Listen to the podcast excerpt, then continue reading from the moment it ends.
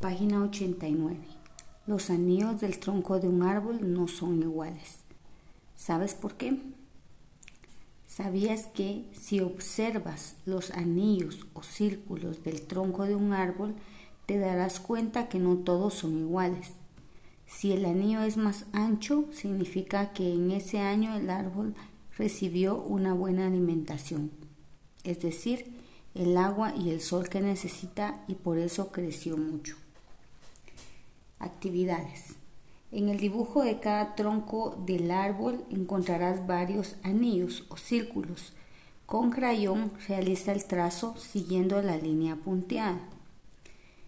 Cuenta cuántos anillos hay en cada uno y escribe el numeral que corresponde. Observa varios árboles y ve cómo es su tronco. Trata de encontrar árboles que tienen muchos y pocos años. Además de esto, vamos a recordar que la ceiba es un árbol de tronco grueso, también es muy alta, proporciona sombra a otras plantas y es un hábitat para muchos animales.